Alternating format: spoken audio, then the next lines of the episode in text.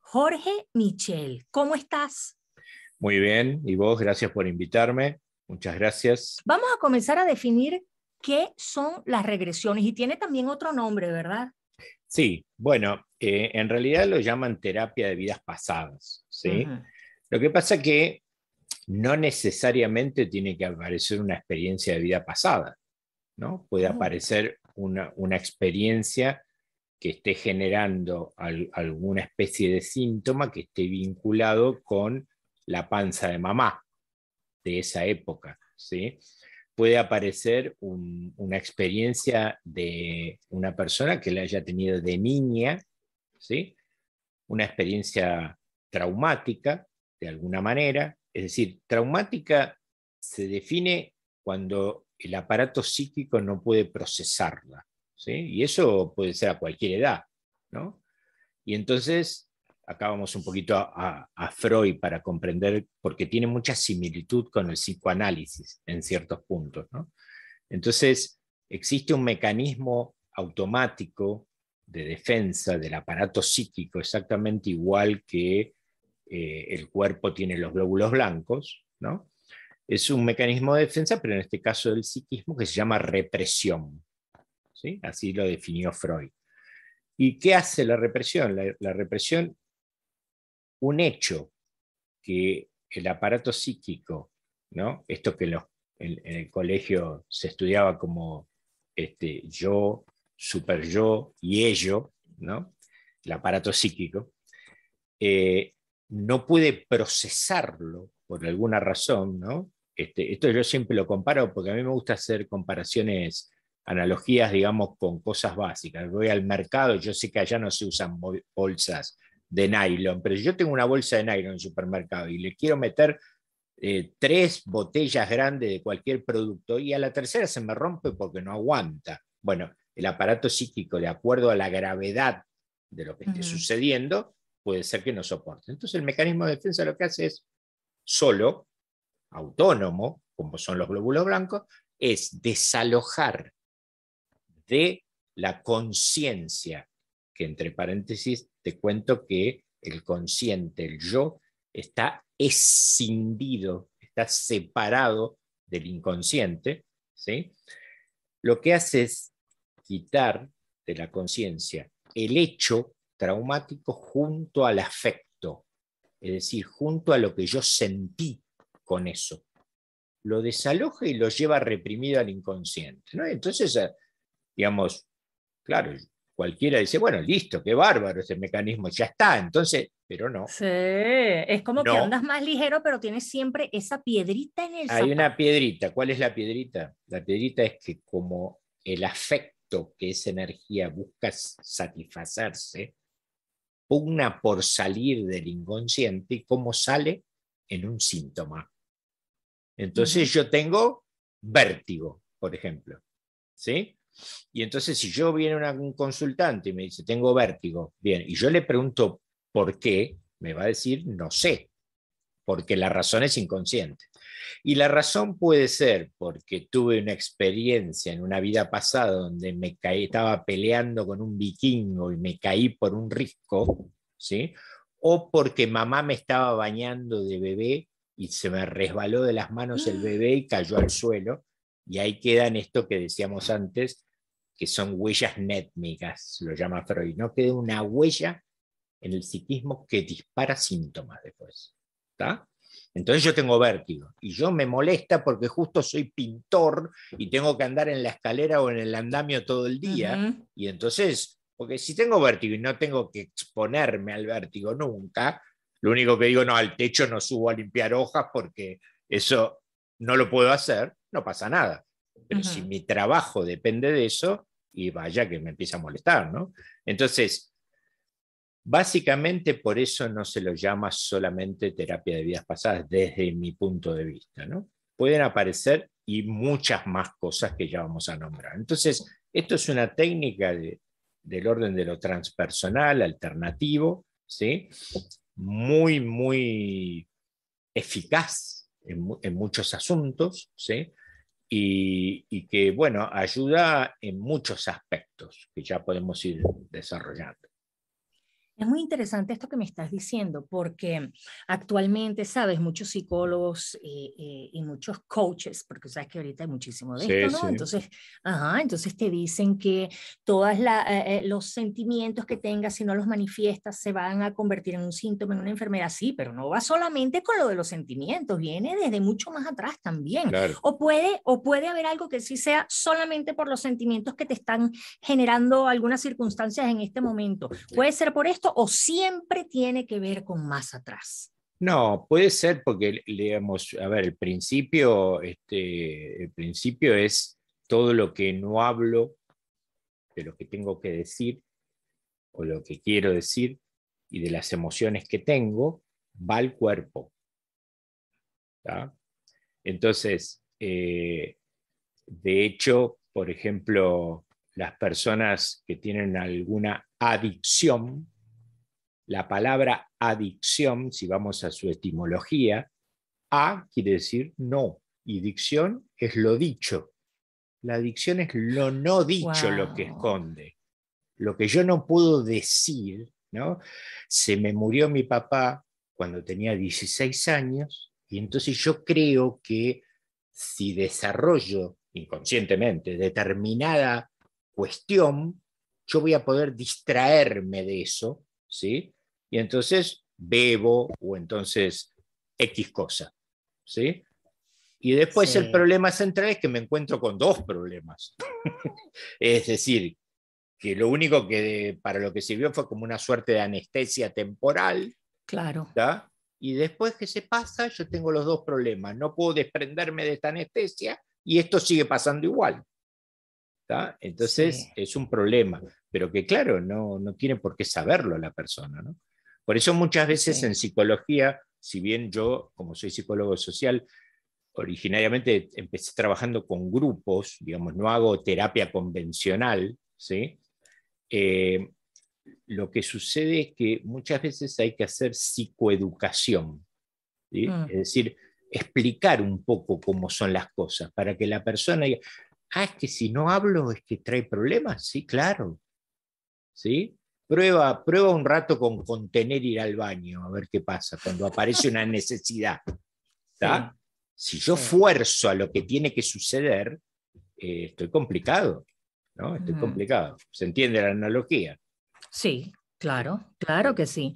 Oye, em, en tu canal Mundo Alternativo, ¿verdad? Mundo, Alternativo, Espiritualidad y el Más Allá se llama.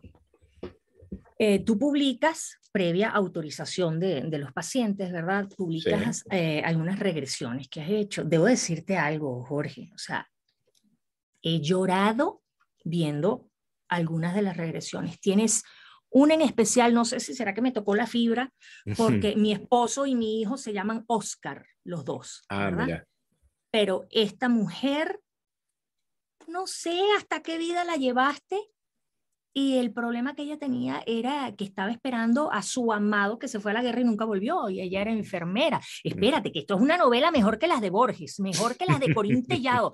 Los escritores tienen que ver tu canal porque de ahí van a sacar unas cosas increíbles. Y la mujer era enfermera y ella estaba esperando que volviera su amado, pero nunca volvió, ¿verdad?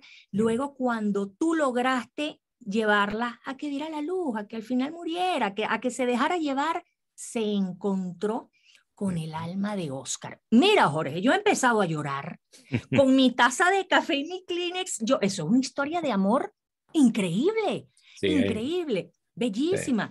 Y no, no, no, no. Y has tenido otras, Jorge, que son, que son impactantes. Pero entonces, claro, uno cuando comienza a ver el video de la regresión que estás haciendo ahí, aparece la persona acostada. O sea, se ve como que es algo tan sencillo, Jorge se ve como que tú empiezas a conversar y la persona como que se deja llevar, se deja llevar. Yo estaba escuchando un, psicólogo español que él decía que hacer las terapias de regresiones que que pueden ser bastante sencillas. O sea, no la terapia, hacer una regresión con una persona que puede ser bastante sencilla, porque la persona lo que necesita es un acompañamiento de alguien que le ayude a transitar por esos recuerdos. Yo no creo que sea tan sencillo, Jorge. Y si es así de sencillo, es muy peligroso y eso hay que advertírselo a la gente porque a la gente le encanta inventar cosas que parecen sencillas. O sea, eh, te buscas un, un tutorial en YouTube de cómo hacer, de cómo, perdón, hacer una regresión le destruye la vida a la persona. Sí, de hecho, este, por eso existen personas que, se han formado para, para poder asistir al que quiere hacer una regresión, como cualquier otra cosa que depende de, de, hacerlo con un otro, ¿sí? porque yo solo no puedo. Entonces, a ver, ¿hay regresiones espontáneas que se producen? Sí, a mm. veces sí. Por eso, por ejemplo, Ahora después vamos a contar cómo es el proceso para, para comenzar una regresión, ¿no? Pero eh, por eso se exploran los sueños, ¿no? Cuando hacemos la anamnesis, o sea, las entrevistas, porque a veces en los sueños aparecen escenas de regresión. Entonces vos ya tenés un antecedente allí que te puede guiar, ¿sí? Puede llegar a guiarte. Entonces, ¿puede haber regresiones espontáneas? Sí, sí. ¿Puede una persona estar escuchando la guía de una regresión y que le aparezca una experiencia y se le empiece a manifestar? Por ejemplo, vos estás escuchando una regresión. Lo que pasa es que yo la parte de orientación inicial no la pongo este, porque es como que quemas toda la experiencia, no tiene sentido. ¿no? Entonces, eh, la inducción inicial, que en realidad es un acompañamiento en el proceso de ir relajando el cuerpo, que es lo principal al principio, nada más, porque en realidad la técnica no se induce a nada. No se te dice, bueno, mira, ahora vas a estar arriba de un camello y entonces, no, no, nada, no se, no se induce a nada. Entonces, lo que sucede es que eh, si vos estás escuchando una regresión, puede ser que vos te empiece a pasar que te vayas en alguna experiencia, ¿sí? Ahora, ¿Y? ¿Y qué haces con eso? ¿Qué haces con eso? Porque vos no sabés la técnica cuál es. Y no te la podés hacer a vos mismo, como cuando tenés un problema y vas a un psicólogo clínico ¿sí? y conversás de tu problema con él. Por algo vas. Si vos pudieras mirarte al espejo y conversar con vos y listo, eh, no, no, tendría razón de ser la existencia de ellos. ¿sí? Vos necesitas de un otro que te espeje, ¿sí? de un otro que te devuelva desde otra subjetividad X señalamientos para que vos puedas ir comprendiendo. ¿no? A veces, yo me acuerdo cuando estudiaba que decía, bueno, y, el, consultante cuando va a terapia convencional le dice, ¿qué tengo que hacer yo para poder poder con tal cosa? No, nada, no tiene que hacer nada, solo hablar. Y dice, pero ¿cómo? ¿Por qué? Y porque el aparato psíquico es como, ¿viste? Es el cubo Ruby ese que vos lo vas acomodando y tiene colores. Bueno, el aparato psíquico, ¿no? Vos decís tal cosa de papá. Ajá, y, el, y, qué más de papá? Tal cosa, bien. Y, el, y te hace un señalamiento X, el, el terapeuta, y el, el cubo adentro hace y se acomoda. Después se vuelve a acomodar, se va acomodando es exactamente igual que tu estómago. Vos no tenés que hacer nada para que tu estómago funcione.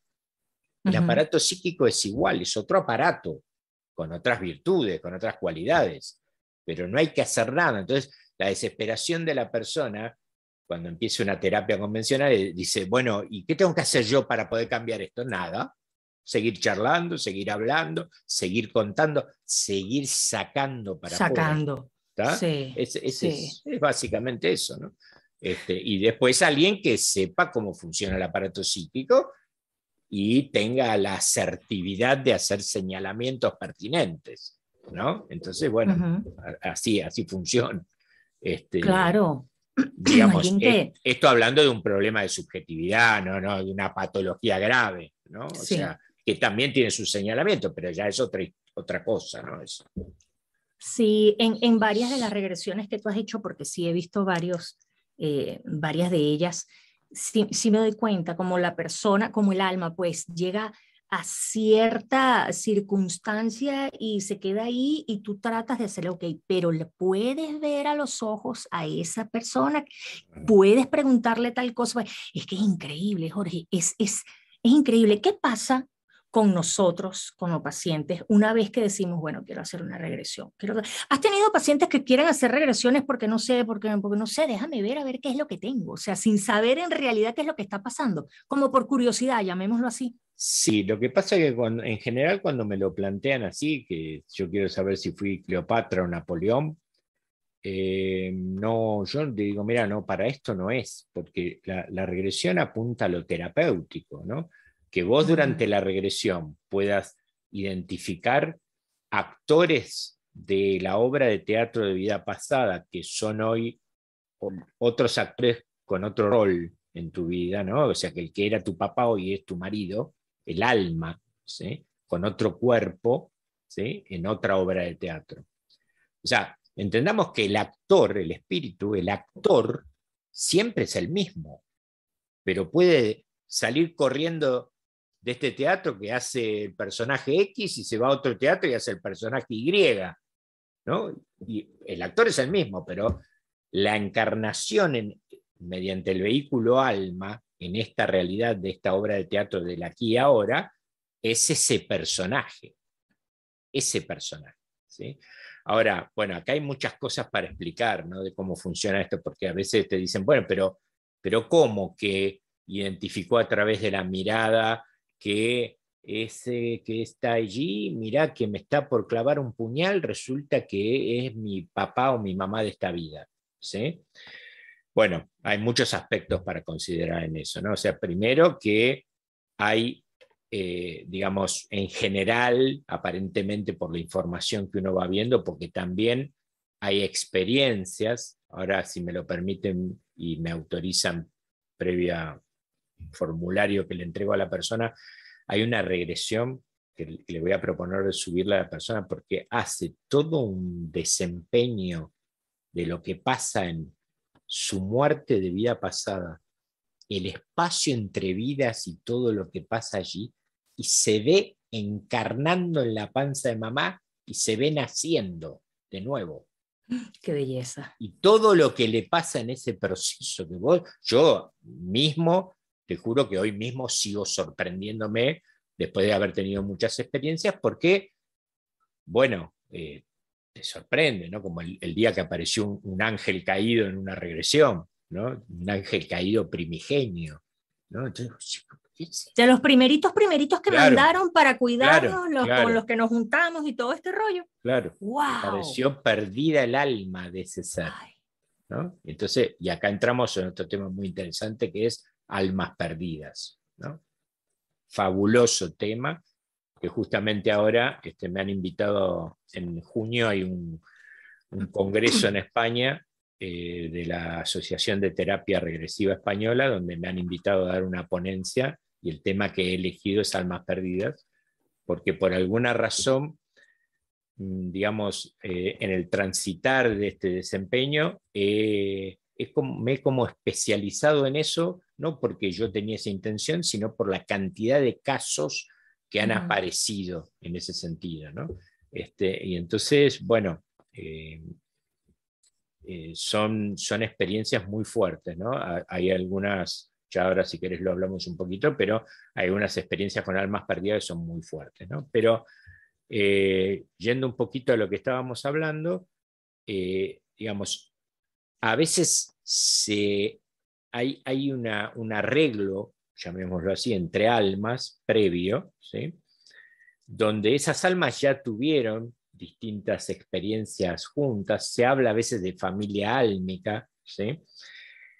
y donde ellos pactan previamente en ese espacio entre vidas, lo que pasa es que no lo miremos las cosas que yo voy diciendo, que a mí a veces también me cuestan comprender, porque nosotros tenemos la complicación de que tenemos implantes psicológicos del diseño, de este diseño 3D, que limitan, ¿sí? Como por ejemplo, olvidar las vidas pasadas.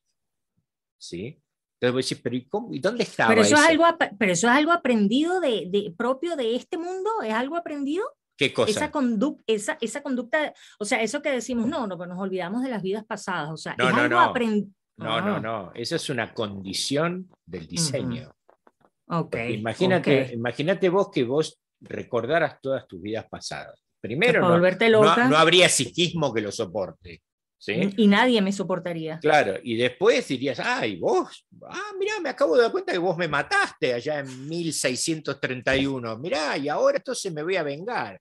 ¿no? O, venía, ¿no? o venía el dueño de lo que era el virreinato, este, un español que era medio dueño de toda la provincia de Buenos Aires y te decía, che, pero ¿qué hacen todos en mis tierras? Si esto era Ajá. mío. O sea, Sí, sería una locura, ¿no? Una y locura. además, y además, un ejemplo que yo me di cuenta un día y dije, qué, qué bueno este ejemplo, eh, que no me acuerdo ni cómo se elaboró, cómo lo elaboré, digamos, es el tema del karma, que es el otro tema. El tema del karma es un tema muy interesante porque el karma siempre está identificado en el, en el imaginario social como un castigo. ¿sí? sí. Pero en realidad el karma tiene que ver con el aprendizaje, ¿no? es decir, algo que yo no aprendí, que es el propósito del espíritu en las encarnaciones, aprender básicamente por lo opuesto a lo que yo soy, que soy un espíritu que vive en la paz, en el amor, que no tengo ninguna necesidad, que está todo bárbaro,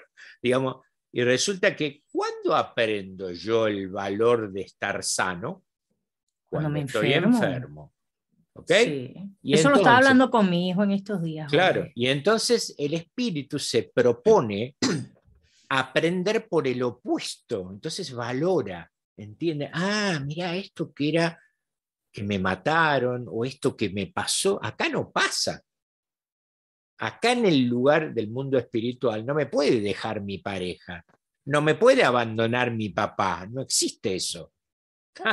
Y entonces yo vengo a transitarlo para aprender por el opuesto el valor de lo que es donde estoy. ¿tá? Y para eso tengo que aprender con un montón de cosas y a veces no lo aprendo. ¿sí? Entonces, vos, vos imaginate que yo fui, porque el karma se aplica a varias cosas, ¿no? Pero entendamos que es aprendizaje, no es castigo. ¿sí? Entonces, y que además es resultado de mi libre albedrío. ¿no? Previamente escogido, pues, lo Claro, que, lo que vos, quiero, is- ¿no? vos haces o no haces algo y eso tiene consecuencias. ¿Correcto? Entonces, ¿qué sucede? Imagínate este ejemplo. Imagínate que vos fuiste en una vida pasada un vikingo, ¿sí? que iba, iba a atacar Mercia en Inglaterra, ¿no? y entonces iba con toda la furia, es un hombre grandote, ¿no? y matabas y cortabas cabeza a cuatro manos y qué sé yo, y además prendiste fuego todo el bosque para quemar Mercia. ¿Sí? Dios. Bien. Además de cometer un karma, o de generar, mejor dicho, un karma con los humanos estos o con algunos de ellos, generaste un karma contra la naturaleza. ¿Sí? Porque la naturaleza también es un ser vivo que es creado, ¿sí? Y lo agrediste. ¿Ok? Entonces, ¿qué pasa? Hoy encarnás y vivís en Argentina. Y resulta que sos un brigadista que vivís en la ciudad de Bariloche, donde hay bosque, ¿sí? y se prende fuego el bosque. Imagínate que vos recordaras claramente lo que hiciste como vikingo y supieras que eso generó un karma. ¿Vos te crees que vos entrarías al bosque a apagarlo? No, claro. No entrarías. Por lo tanto, Ujú. no podrías sanar, es- sanar ese karma. ¿Sí? Bueno, a veces el karma, eh, a veces hay almas que se ofrecen en ese espacio entre vida a decir, eh, bueno, vamos, mira, yo te acompaño y como vos en la vida pasada tomaste tu vida en tus manos, yo voy a jugar el rol de la mamá que te aborta. Así aprendés lo que es el valor de la vida porque en esa encarnación vos vas a querer vivir y no te voy a dejar. Wow. ¿Se entiende? Wow. Entonces pasa eso. Y a veces es al revés. A veces el bebé programa con la mamá, esto suena muy loco, pero pasa, aparece. Ok, yo voy a morir de tres años. ¿Sí? Porque vos tenés que trabajar el desapego. Y, lo llama con el nombre álmico, no lo llama ni mamá, ni Juana, ni Cristina. Bien, vamos, ok. Vamos a la obra de teatro a teatralizarlo. ¿sí? Entonces pasa lo que pasa. Entonces, a veces el karma en la acción vincular de dos espíritus, de dos almas, a veces uno se ofrece generosamente a decir, bueno, ok, voy a jugar ese juego de roles con vos para que vos aprendas esto. Y a veces es mutuo. Entonces, yo perdí al bebé, ¿sí? Porque en una vida pasada desatendí totalmente a mis hijos, ¿sí? Y este se había tomado su vida en sus manos en una vida pasada y ahora experimenta que lo aborten. Y entonces matamos dos pájaros de un tiro, digamos. Ay, Jorge, no, demasiado interesante. Oye, y, te voy a hacer una pregunta que me, y, porque quiero escuchar tu respuesta. Fue una, para, saber eh, cuán ubicada estoy en el tiempo y en el espacio, ¿no? Mi hijo, que tiene tan solo 11 años, en estos días me dice, mami, mm, tú dices que todo en exceso es malo. yo le digo, bueno, generalmente sí. El exceso de salud es malo. El exceso de ser una persona saludable, que nunca se enferma, es malo. Mm, bueno, habría que preguntarse este, qué consecuencias podría traer eso, ¿no? O sea, porque en principio se me ocurre decirte que quizás vos no tenés que valorar la salud por el tema de enfermarte porque ya lo aprendiste, entonces no es necesario como propósito de esta encarnación. Lo aprendiste en otra. ¿sí? Eh, y después de todo, vos fíjate que todo el mundo vela, básicamente en general, no todo el mundo en general, se vela por la salud como un bien sagrado. ¿sí? Entonces, no creo que eso sea un, tema con la problemática que, lo ve tu hijo, ¿no? O que pregunta tu hijo, digamos, ¿no? Pero yo lo que yo lo que le dije fue, bueno, mira, hijo, ¿qué te puedo decir? Si eres una persona que tiene un exceso de salud, que nunca te has enfermado, entonces ¿cómo vas a valorar esa salud si nunca te ha dado Pero capaz que ya ya lo aprendiste eso antes, entonces ahora resulta ser que no, no tenés nunca este, ningún problema de salud, pero sucede otra cosa X que no estás aprendiendo y que por la cantidad de personas que tenés que asistir como enfermero y nunca faltás porque nunca te enfermas, resulta que estás aprendiendo otra X cuestión, ¿no? Como el amor al otro, qué sé yo. Ya, esa asignatura ya la aprendiste a lo mejor, ¿no? Pero hay otra que se pone en juego y que las premisas de la encarnación es, ojo, que tenés que estar bien sanito para que no te pase nada y estés todos los días acá asistiendo a personas. Es muy complejo porque el resultado del diseño de la encarnación tiene que ver con todo un, progreso álmico. ¿sí? Entonces, eh, e-, es, complejo de darse cuenta, ¿no? Por dónde viene tanto el hilo de esta cuestión, ¿no? Porque pueden ser muchos los resultados y muchos las responsabilidades tuyas en, una vida pasada, ¿no?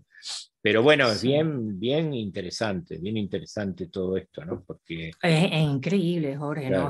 por favor, esto es un mundo de información y fíjate que hay gente, Jorge, que no, o sea, no acepta bajo ningún concepto eso de que las almas hagan un acuerdo previo y vengan a esta vida a pasarla mal, porque yo, yo sí, yo sí lo creo, yo sí lo creo pero en otras entrevistas que he hecho he leído comentarios de gente que escribe, o sea, ¿cómo se nota que usted no le han asesinado a un hijo, no le han violado a una hija, no la han, porque cómo voy a creer yo que mi hija, eh, que mi hija hizo ese acuerdo para venir aquí a pasar por eso? O sea, hay gente que no lo cree. No, no, no. Bueno, primero hay que entender algo muy importante, es que hay diferentes niveles de conciencia. No todo el mundo está en el mismo, ni mucho menos, ¿sí? Y está todo bien así, ¿eh? no es que esté ni bien ni mal está perfecto. Cada uno está en el nivel de conciencia de su proceso evolutivo. Entonces, Habrá gente que dirá, pero es obvio, claro que es así, por supuesto, que no tenga ninguna duda, habrá el que dude y habrá el que no lo crea, porque no tiene por qué creerlo. O sea, está, bien que no lo crea. Ahora, yo tengo informaciones empíricas de eso. Por ejemplo, me viene a la memoria una persona que tenía un problema vincular muy grande con el hermano, ¿sí? resulta que se va a una experiencia en 1600, no sé cuánto, porque a veces te dan fecha, te dicen el lugar donde es. Eh, donde la familia, que era medianamente adinerada y ella era la hija única, en, una, en un mercado en la calle, se apiadan de un chico vagabundo y lo adoptan, por supuesto así, vení, vamos para casa. Claro, entonces la chica, una bronca impresionante contra ese niño y que claro, como estaba mal y pobrecito tenía atenciones especiales, y, pero yo, que soy tu hija, una cantidad de cosas terribles sentía esa chica en esa vida pasada. ¿sí? Resulta que hoy, cuando se hace determinado procedimiento en la regresión, le digo, a ver, mira los ojos a ese niño. ¿Tenés oportunidad de mirarlo a ese niño vagabundo que adoptaron? Sí, porque, porque está justo frente a mí. Bien, mirar los ojos. Fíjate si reconoces a alguien de esta vida. Minuto de silencio y dice, ¡Ah! es mi hermano de esta vida. ¿Se entiende? Entonces, ok, no pudiste allá y entonces congeniar, se generaron un montón de cosas, porque además seguía la cosa, ella lo quería echar de la casa, ella no lo soportaba. Bien, ok, aquí están de nuevo los dos, a ver cómo la juegan esta vez.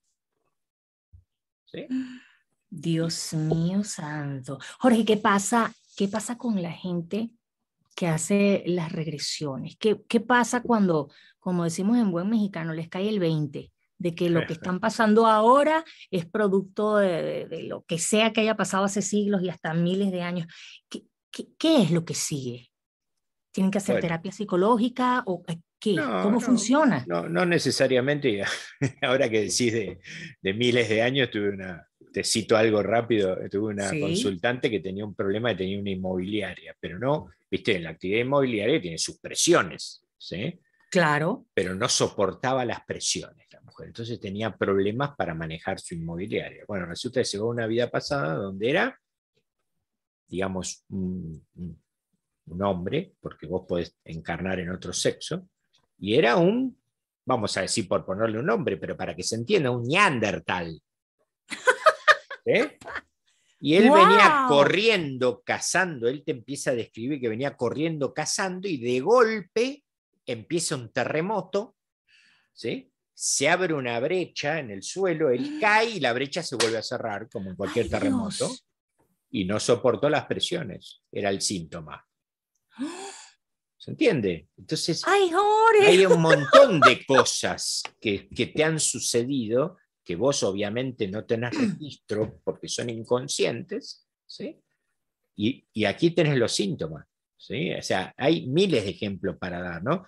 Eh, ¿Qué tiene que hacer después? Mira, en general, como es muy terapéutica la regresión, porque no solo que ya con el solo hecho de llevar a la conciencia las razones por las cuales está sucediendo lo que está sucediendo, es decir, hacer un gran insight de eso, que vos te das cuenta, porque de este lado no hay ninguna sugerencia. Vos viste que yo lo único que hago es, me duele el pecho porque, bien, sentí como te duele el pecho, ¿qué más? Listo, bueno, no, o sea, vos lo único que haces es tratar de conducir, canalizarse para que se meta más adentro de la experiencia, ¿no? Y fíjate estos zapatos como son. Ah, son con cordones, bien, subí, ¿qué más ves?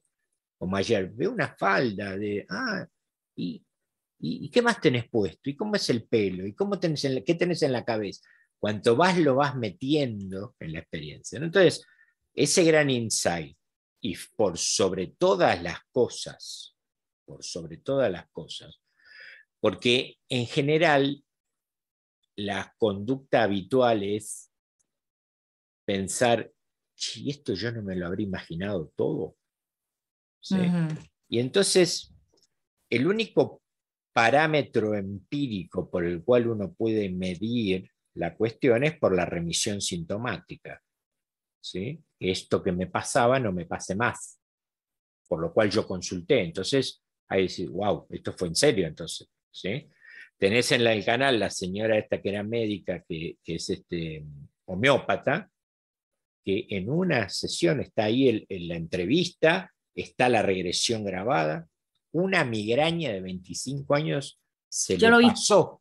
Yo lo vi. Se le pasó en una sesión y ella, siendo médica, no entendía, porque claro, la mente concreta está diseñada por el diseño este, ¿no? O sea, no, no, una migraña no se pasa así, dice tu cabeza del médico. No es así. ¿sí? Bueno, sin embargo, ahí la tenés. ¿Y qué se va a poner a inventar que se le pasó la migraña? ¿Para, qué lo va a inventar? ¿No?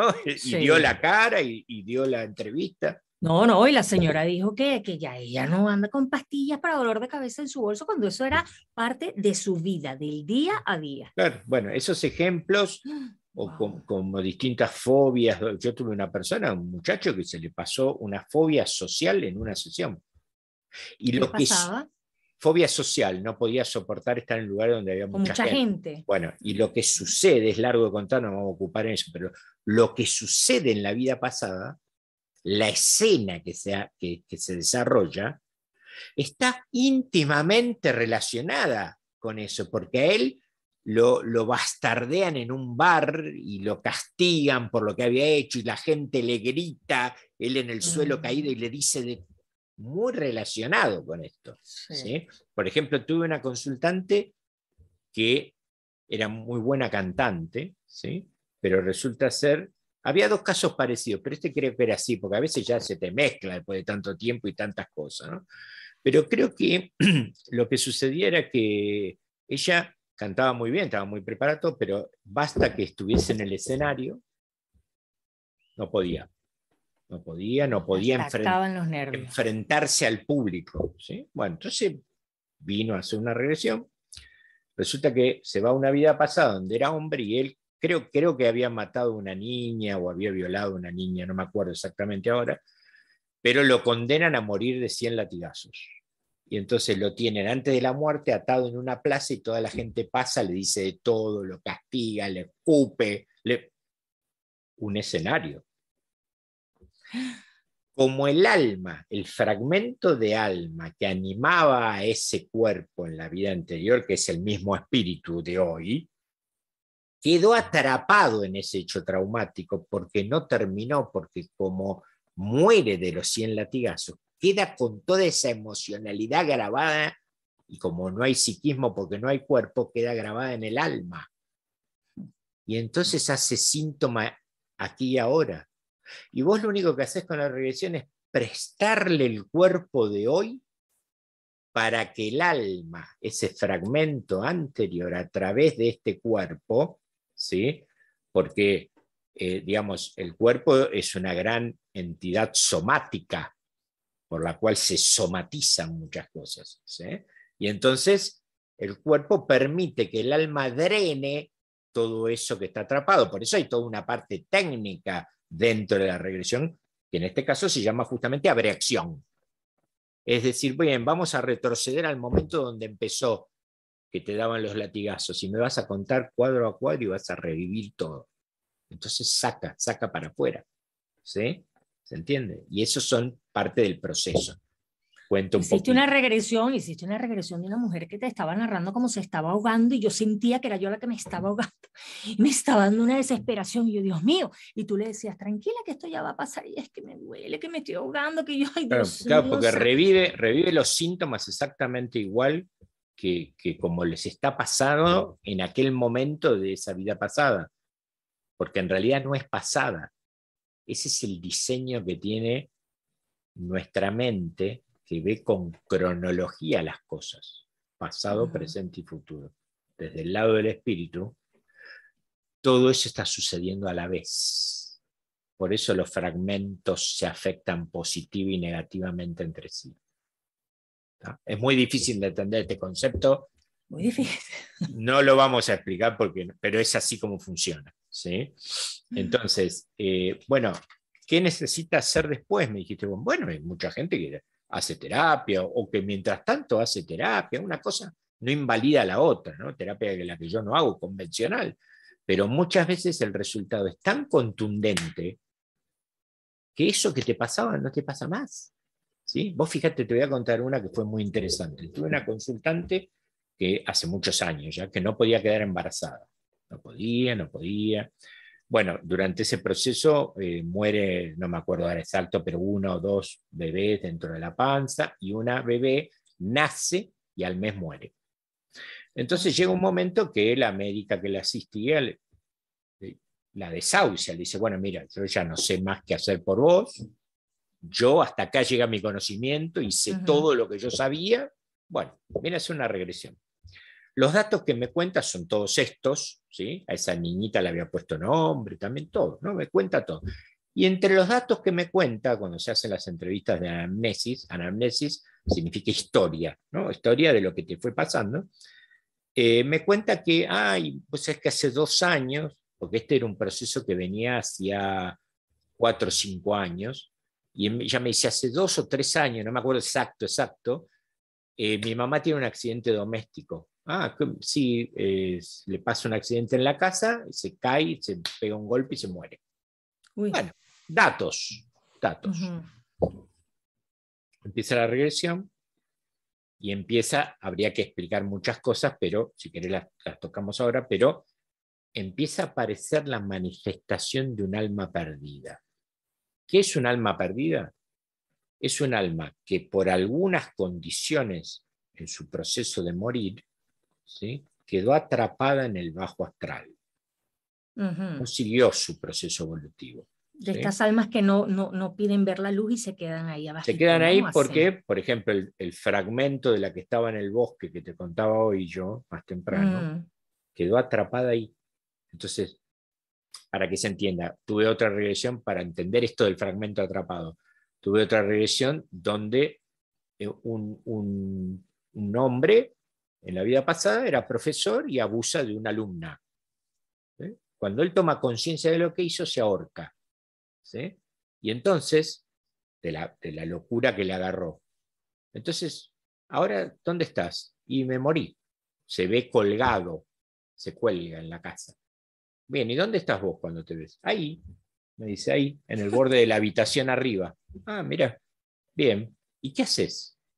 Porque ahí, ahí es donde depende lo que pasa con el fragmento. ¿Y qué haces? Nada, estoy ahí. Bien, entonces imagínate que pasa el tiempo, pasa el tiempo, no hay tiempo del otro lado, ¿no? pero es la indicación para que el alma haga el proceso como de rewind, ¿no? O de adelantarse, ¿no? Imagínate que pasa el tiempo, pasa el tiempo, pasa el tiempo, ¿y qué pasa ahora? Y entonces me dice, hay otra casa distinta, pero yo sigo ahí. fíjate, ¿no? El famoso efecto Poltergeist, un fantasma. Mm. ¿Y por qué está ahí? Porque él quedó anclado en el drama del suicidio. Y entonces, como nosotros estamos donde está nuestra atención, la atención estaba ahí. Y ahí quedó. No es que viene alguien con el tiempo y mucho tiempo, quizás pueda venir alguien a asistirte, ¿sí? pero hay libre albedrío. ¿Ok? Yo estoy ahí. Tengo, es parte de mi proceso evolutivo estar anclado ahí. ¿okay? A lo mejor ni cuenta se ha dado, ¿no? Ni cuenta, o como el que, se cruza y te dice hasta luego, se da vuelta y lo lleva puesto un colectivo, sale del cuerpo y no se da cuenta que está muerto. Bruce Willis, en sexto sentido. O sea, él pensaba que seguía atendiendo. Y resulta que el chico tenía características de mediunidad, ¿no? Y entonces, ¿qué es esto? ¿Dónde estoy? Bueno, él estaba anclado ahí, ¿sí? Lo que hicimos fue ayudar a ese fragmento a que se desatrape de eso y vaya a la luz. ¿Y qué pasa cuando un fragmento mío está atrapado en una vida pasada, en un hecho X? ¿Qué me pasa a mí aquí ahora? Los síntomas son, no encuentro sentido a la vida, me siento como perdido, ¿sí? no sé qué hago acá, qué es esta familia, todo mm. resultado de este atrapamiento. Así que vos fijate que hasta un atrapamiento en la muerte puede generar eso. Entonces, para terminar de cerrar el tema, es a veces tan contundente lo que sucede como resultado que vos eh, no podés decir, no, esto no, no me sirvió. Te termino lo de la chica, que tenía la mamá que había partido en un accidente doméstico. En un momento dado empieza la manifestación de alma perdida, ¿sí? y yo me doy cuenta, se hace un procedimiento y lo que se hace es conversar a través de las cuerdas vocales de la consultante con el alma perdida, sea del tipo que sea, porque hay varios tipos de alma perdida que si querés un día hacemos un especial de alma perdida, ¿no? Me encantaría. Pero eh, empieza a manifestarse y estaba como, justo diría Waldo Vieira, psicotizada, ¿no? O sea, como como perdida, como, no entendía bien, pero estaba ahí con ella. ¿Y por qué quieres estar con ella? Mm, estoy bien con ella. Entonces, mm. ¿qué se hace ahí? Se hace un procedimiento que es como hacer una regresión al alma perdida. ¿No te acordás cuando tenías cuerpo? No. Pero te das cuenta que no tenés cuerpo, ¿no? Ah, sí. Ajá. Cuento a tres y a la cuenta de tres vas a estar cuando tenías cuerpo. Se va para atrás, y se da cuenta de lo que pasó. ¿sí? Está, como una suerte de psicotización. Y en ese momento se va dando cuenta, y yo por lo que me va diciendo, digo, esta no será la mamá de la chica. Entonces agarro el cuaderno, voy a la entrevista así, miro, Mónica. Vos no serás Mónica, ¿no?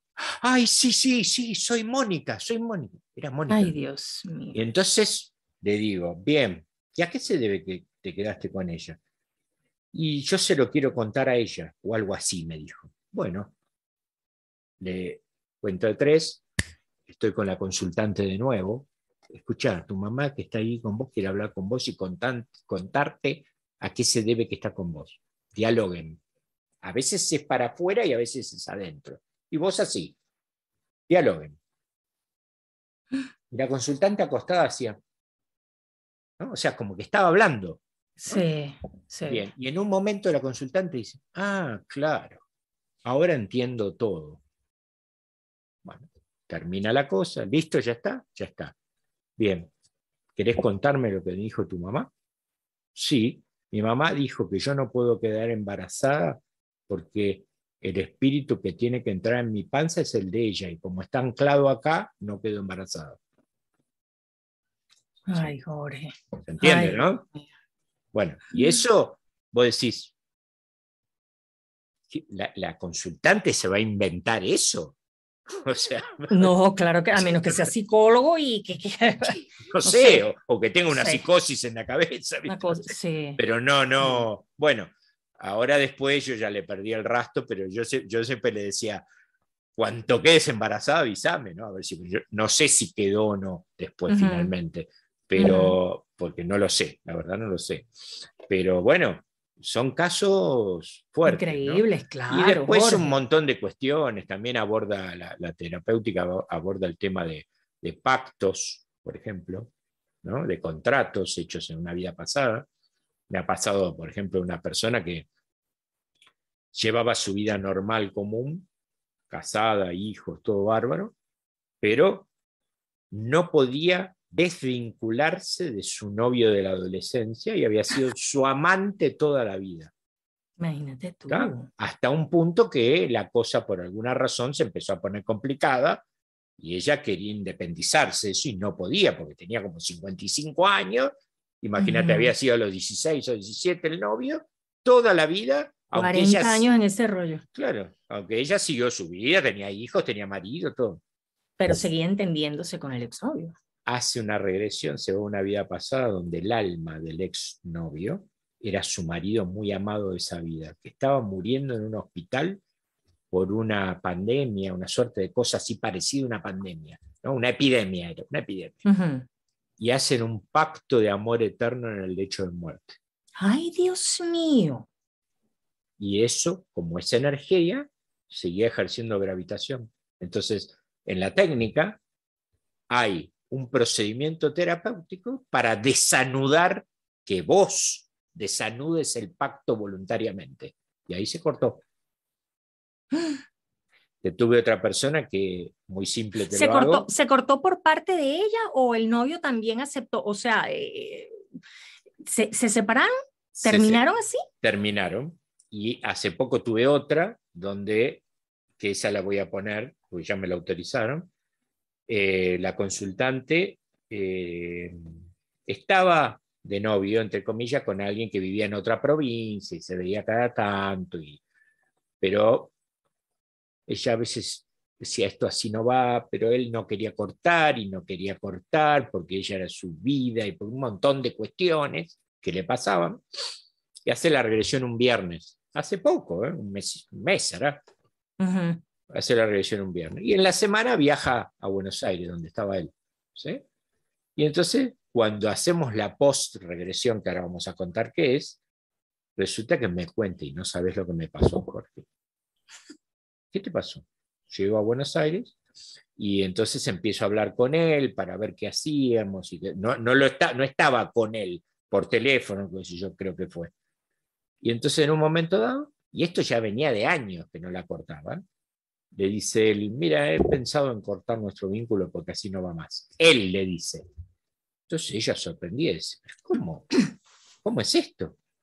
Y entonces se acuerda de la regresión porque ella se ve haciendo un pacto con él en la vida pasada, ¿sí? que se trabaja con eso, y él le dice, y ella se le ocurre preguntar, ¿y cuándo lo decidiste esto? Era, era ponerle, suponete lunes o martes, ¿no? Y el viernes a la noche, y la regresión había sido el viernes a la mañana. ¿Te das cuenta, no? O sea, Sí, la regresión fue, ella la hizo, pero él también se vio afectado le repercutió a él. Repercutió, sí. ¿Ah? O sea que otra cosa que sorprende, que yo me quedé... Bien dicen que nada es por casualidad. Claro, pero, pero no, no, tengo respuesta yo a eso. No sé si, si verlo desde lo cuántico, ¿no? Como que lo que vos desanudás le afecta a las dos partes. No sé. Pero así pasó. Entonces, ¿viste? Pasan estas cosas, pasan estas cuestiones. No, y hay, y, hay, cosas increíbles. Yo te quiero hacer una pregunta ya, ya para ir terminando, Jorge. Eh, ¿Qué pasa con las personas que tienen problemas mentales? Bueno, yo no, nunca he hecho a una persona que tiene problema mental y no me atrevería a hacerlo. ¿Sí? Eh, desde la teoría, eh, yo considero que a veces puede ser la parasitación de un alma perdida que está tomando todo el cuerpo, ¿no? Porque un alma perdida, el problema central que tenés es que está en tu mismo campo áurico otra conciencia. Y por supuesto hay síntomas clásicos, de hecho yo he elaborado un, un test de alma perdida para ver si, y general acierta bastante, tenés típicos síntomas, cansancio, ¿Por qué? Porque el alma del que está allí consume energía psíquica y vital tuya. Por lo tanto, vos requiere cansancio. Transmutación de pensamientos, emociones y conductas. ¿sí? Es decir, te transmite a vos, ¿no? Dale, dale. Por ejemplo, vos sos un tomador y el alma perdida de alguien que toma se te adhiere a vos por similar frecuencia vibracional y entonces desde allí te incita, dale, dale, toma, toma más, toma Porque, porque al compartir el campo áurico, él, el alma perdida, siente efectos sobre su cuerpo espiritual de ese consumo. ¿Sí? Y entonces, wow. Bueno, entonces, cansancio, conductas, emociones, pensamientos, si es alguien que está deprimido, y yo creo que yo estoy deprimido, pero me está transmitiendo él su estado de ánimo. Porque no te olvides que el alma perdida tiene su cuerpo emocional y su cuerpo mental. Es él, es el que está ahí con su personalidad y sus circunstancias. Lo único que no tiene es un cuerpo físico. no tiene cuerpo físico. Es otro igual. Claro. Entonces hay, hay distintas cuestiones por las cuales un alma perdida es un alma perdida que si queréis lo podemos explorar, y hay distintos tipos de almas perdidas. ¿sí? Este, de hecho, en el congreso este que te dije me invitaron, voy a hablar de ese tema. Y el, El asunto es que a veces te encontrás con un alma perdida complejita, ¿no? Y entonces, no? Eh, un alma perdida oscura. Por, ejemplo, que nunca fue humano. Mm. Y entonces, bueno, ahí empieza un trabajo terapéutico muy fuerte, ¿no? Que hay que hacer con ellos. ¿sí? ¿Cuál es el objetivo central del trabajo con almas perdidas? Que se desaparten. Desligarlas, ¿no? Y este fragmento del alma perdida ayudarlo a ir a la luz. Por eso yo siempre le recalco al consultante que generalmente no tiene por qué, pero no toma conciencia del gran acto de amor que hizo por venir a hacer una regresión. Vos ayudaste a tu papá que estaba adherido a vos, que se quedó por amor, que se quedó porque no sabía dónde ir, que se quedó porque no se había dado cuenta que estaba muerto, lo ayudaste a ir a la luz. No solo ir a la paz de la luz, sino a seguir su proceso espiritual que estaba anclado acá. Entonces eso tiene un valor gigantesco. Claro. ¿Entendés? Bueno, y eso, eso yo siempre lo mm. recalco, ¿no? Porque es, muy importante. y después, bueno, Jorge, por Dios, importantísimo y súper noble. Lo que pasa es que la gente a lo mejor no, no lo ve desde ese punto de vista porque no saben que así funciona el asunto. Claro, claro, claro. Y hay, miles, montones de cosas. Hay este, también ha, aparecido este, otro, otro, tipo de cosas como progresiones. Por ejemplo, yo tuve un solo caso de una progresión, o sea que se fue hacia adelante no hacia atrás. ¡Ah! ¡Qué interesante! ¿Y qué pasó? ¿Ah? Porque recuerden que dijimos que todo está pasando a la vez. Sí. Era una ¡Ah! chica, una chica de 15, 16 años, que en esa época yo hacía a chicos más jóvenes, ahora no hago más, porque mm, son muy emocionales, ¿viste? Y a veces te da un cierto temor, ¿viste? Pero bueno, nunca tuve ningún problema, nunca tuve ningún problema. Este, incluso ahora me estoy acordando que había un chico que tenía mucho, mucho problema con la vida acá, ¿no? Como que chico tendría unos 15 años, 16, y no quería saber nada, ¿no? a mm. dura pena iba al colegio, se la pasaba en la casa, no quería salir, no quería... Bueno, viene a hacer una regresión, lo trae la mamá, a una autorización previa de la madre, porque era un menor. Claro. Y, este, y bueno, él lo que me describe se va al espacio entre vidas. Y lo que me describe es que él no quería venir y ve una mano que hace así. Y lo empuja aquí. Entonces ya entendía por qué estaba disconforme acá él, ese principio, de cómo había empezado la cosa. Vino a contrapelo, no siempre quieren venir. Dicen que hay cola para venir, porque como el planeta Tierra tiene cualidades de que es muy denso y se solucionan cosas muy profundas rápidamente. ¿sí? Ese salto cuántico va a ser maravilloso cuando te toque ir para allá, ¿no? Claro, claro, se, evoluciona más rápido, ¿no? Este, pero bueno, también me ha tocado encarnaciones en otro planeta, me ha tocado abducciones extraterrestres. Ay, Dios. Bueno, eh, tenemos para hablar este, eh, un montón. Xenoglosia, xenoglosia con X, ah. es el efecto de hablar, eh, hay regresiones ahí ¿eh? en el canal, el efecto de hablar en otro idioma que no conoces en conciencia, en la regresión. Eso sí me da más miedito. Eso me da miedito, Jorge. apariciones de guías, apariciones de seres familiares fallecidos en la regresión. Hay montones de cosas. ¿Conoces a las, a, la señora Miriam Dietrich, Argentina. Deberías grabar un día algo con ella. Fantástica. Yo grabé, yo grabé algo que lo, llamamos Los Ángeles en tiempos de crisis. Me suena. Miriam es fantástica. ¿Qué hace ella? ¿Qué se dedica? Bueno, ella, eh, eh, ella es abogado, pero eh, ya se retiró y ahora dice que es abogado de almas. Y ella es una señora que murió y volvió de la muerte, murió por un altercado que tuvo que una, situación ahí bien fea, bien incómoda, y ella murió, volvió de la muerte, y ella tiene la habilidad. Ella vive en Argentina, cerca de la zona de Erx. Ah, sí, sí. ajá, ella tiene la... Conozco, estuve, estuve en la zona, por, y ella, Vitorco. Ah, exactamente, sí. Y, ella ha tenido experiencias con seres de ahí de ERX muy interesante. Yo creo que ustedes dos podrían tener una plática mágica, mm. mágica. te digo que es mágico el lugar de ERX. ¿eh? Es una, una, ciudad que está en otra dimensión.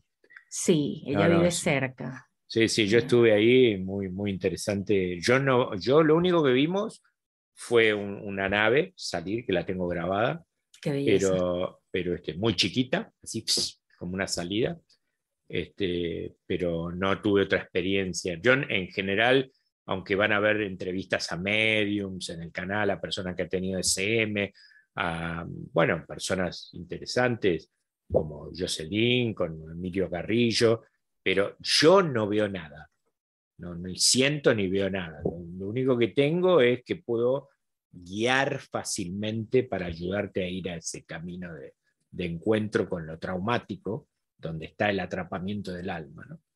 Casi nada. Casi nada, ¿verdad, Jorge? Oye, qué maravilla, Jorge. Me encanta conversar contigo. Tenemos que volver a juntarnos para hablar de las almas perdidas, porque ya me quedé picada con ese tema. Sin duda alguna debe ser apasionante. Invitamos a la gente una vez más a que se suscriban a tu canal. Se llama Mundo Alternativo. De todas formas, aquí en la caja descriptiva de, de esta conversación. Voy a anotar todas las redes sociales, el número de teléfono de Jorge también, para que lo puedan, le puedan escribir un mensaje en caso de que quieran hacer consultas, regresiones, etcétera, etcétera. De verdad que está fantástico y por supuesto los invito a que se suscriban a este canal. Jorge, muchas gracias por tu tiempo. No, por favor, gracias a vos por invitarme y nos vemos en la, en la próxima, seguro. Sí, sí, sí, sí. Claro que sí. Amigos, Becho, Abacho y Apapacho. Yo soy Rubí Hasta la próxima. Bye bye. Nos vemos. Gracias a todos.